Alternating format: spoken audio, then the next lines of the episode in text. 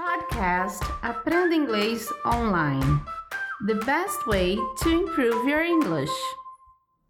Welcome to Aprenda Inglês Online Podcast. Este é o nosso segundo episódio, number two episode.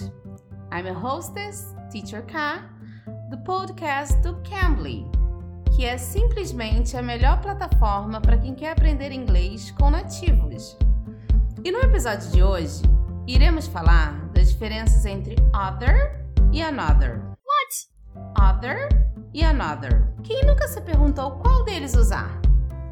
Bem, se eu sei que tanto other quanto another significa a mesma coisa em português, outro, outros, outra, outras, qual seria a melhor opção quando eu for formar uma frase? Por exemplo, eu acabei de ler um livro e vou começar a ler um outro livro. Eu deveria dizer o quê? I'm going to read other book or I'm going to read another book. E aí, ficou com dúvida? Escuta só esse super papo que tivemos com o nosso professor nativo, Brian, do Cambly. Let it begin. Let it begin. Let it begin. Hello. Howdy. Hey, how are you? I'm okay. How are you? I'm great. My name is Brian. I'm from Hershey, Pennsylvania, USA. What city are you I'm from in Brazil? I'm from Rio de Janeiro. Now, in English, Yeah. we'll say Rio de De Janeiro. Yeah. Because the R, the R, R is R, R. Okay, so that's a big difference.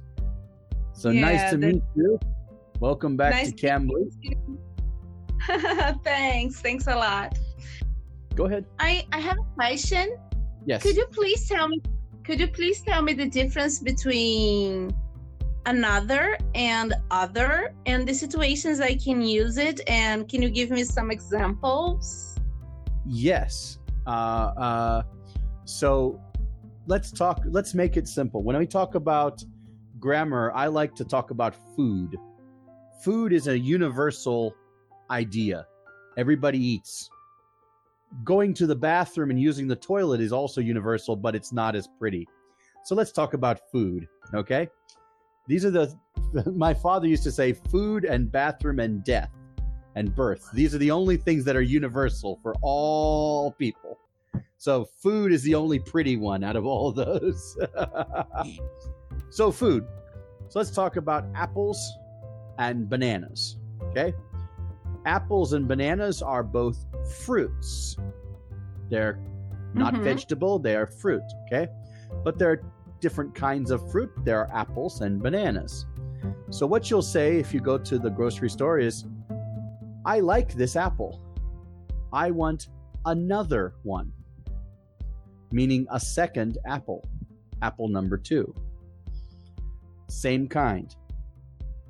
Aqui, o professor Brian deu um exemplo usando o que ele gosta de chamar como um assunto universal, que é comida. No mercadinho, usando frutas, você diz: Gostei dessa maçã. I like this apple. Eu quero outra. I want another one.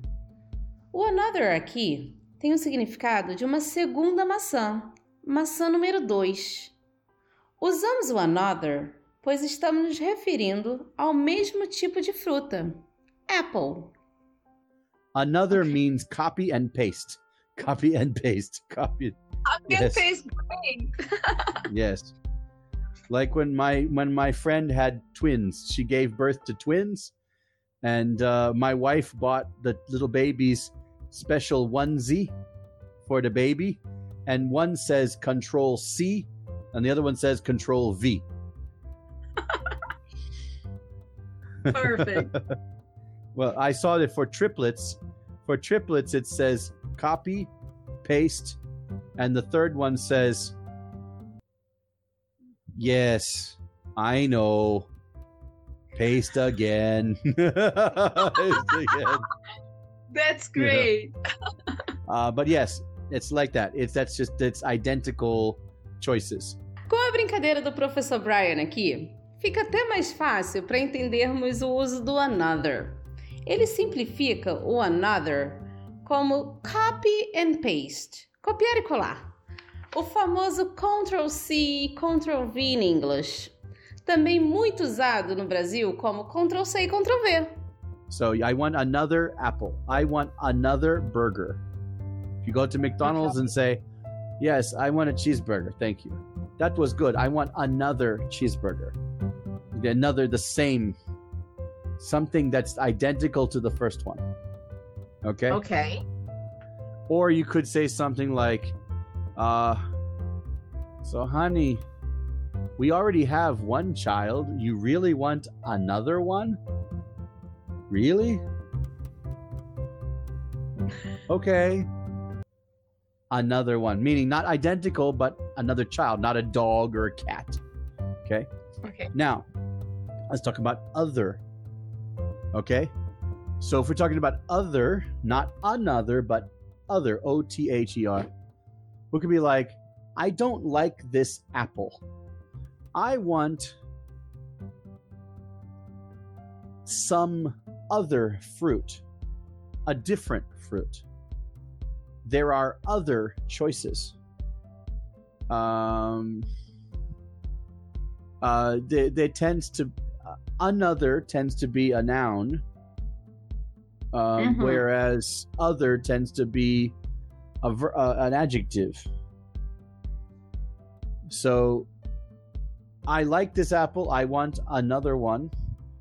I don't like this apple. I want some other fruit. I want to choose a different kind of fruit, like a banana. Or you could say, I really like this fruit.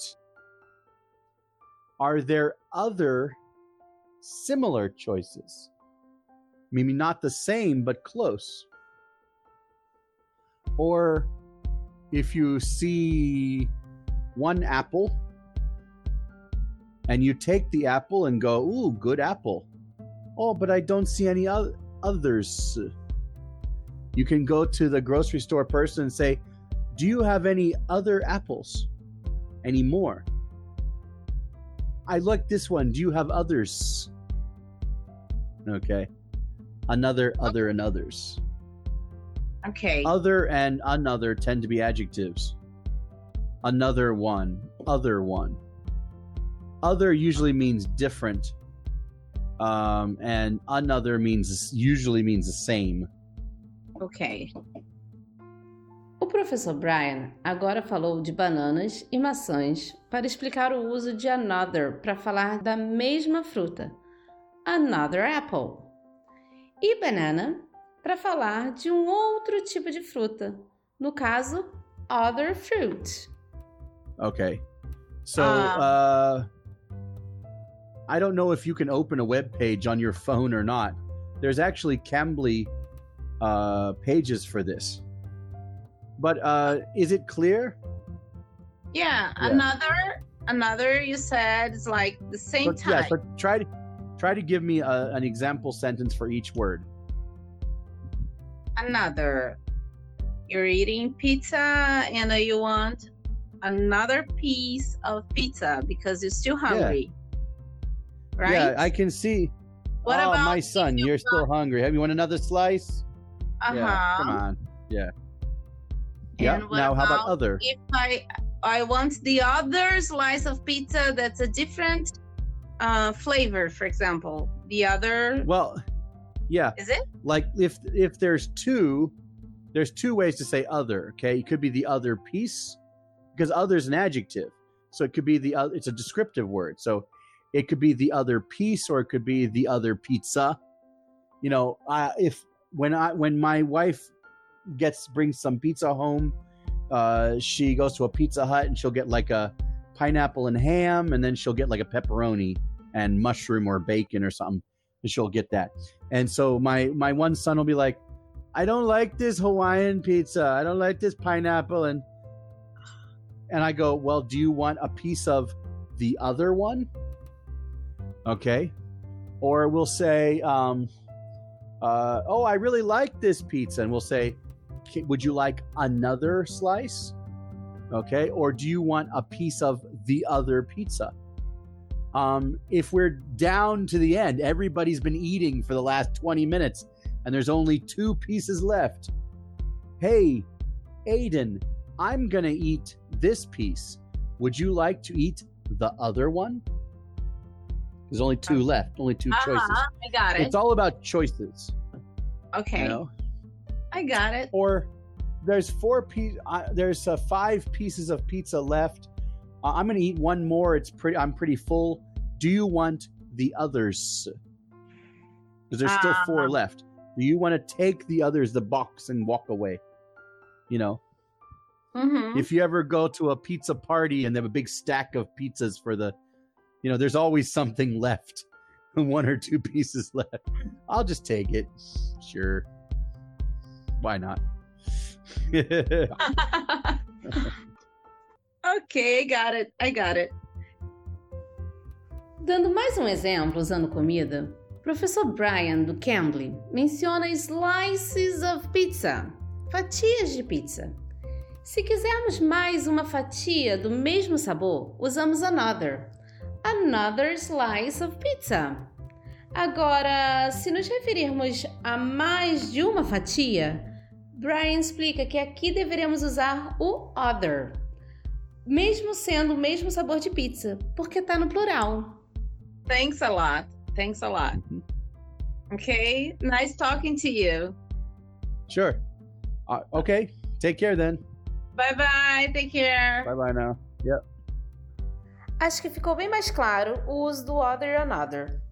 Para não esquecer, o another é usado para falar de uma outra pessoa ou objeto do mesmo tipo de algo que já tenha sido mencionado antes, um adicional. Lembrem-se do copy and paste. O other é usado para falar de uma coisa ou pessoa que é diferente da mencionada antes. E também não podemos esquecer que quando tivermos um substantivo no plural, usamos o other. A gente se encontra no próximo episódio do Aprenda Inglês Online podcast. E você? Quer fazer uma aulinha com o professor Brian ou qualquer outro tutor do Cambly? É só acessar cambly.com ou baixar o app do Cambly e usar o nosso código TEACHERK e ganhar uma aula grátis. Anotou o nosso código? TEACHER K. Teacher C-A. Tudo junto. Have fun! Eu sou a Teacher K e espero vocês no próximo episódio. Take care! You can. You can be.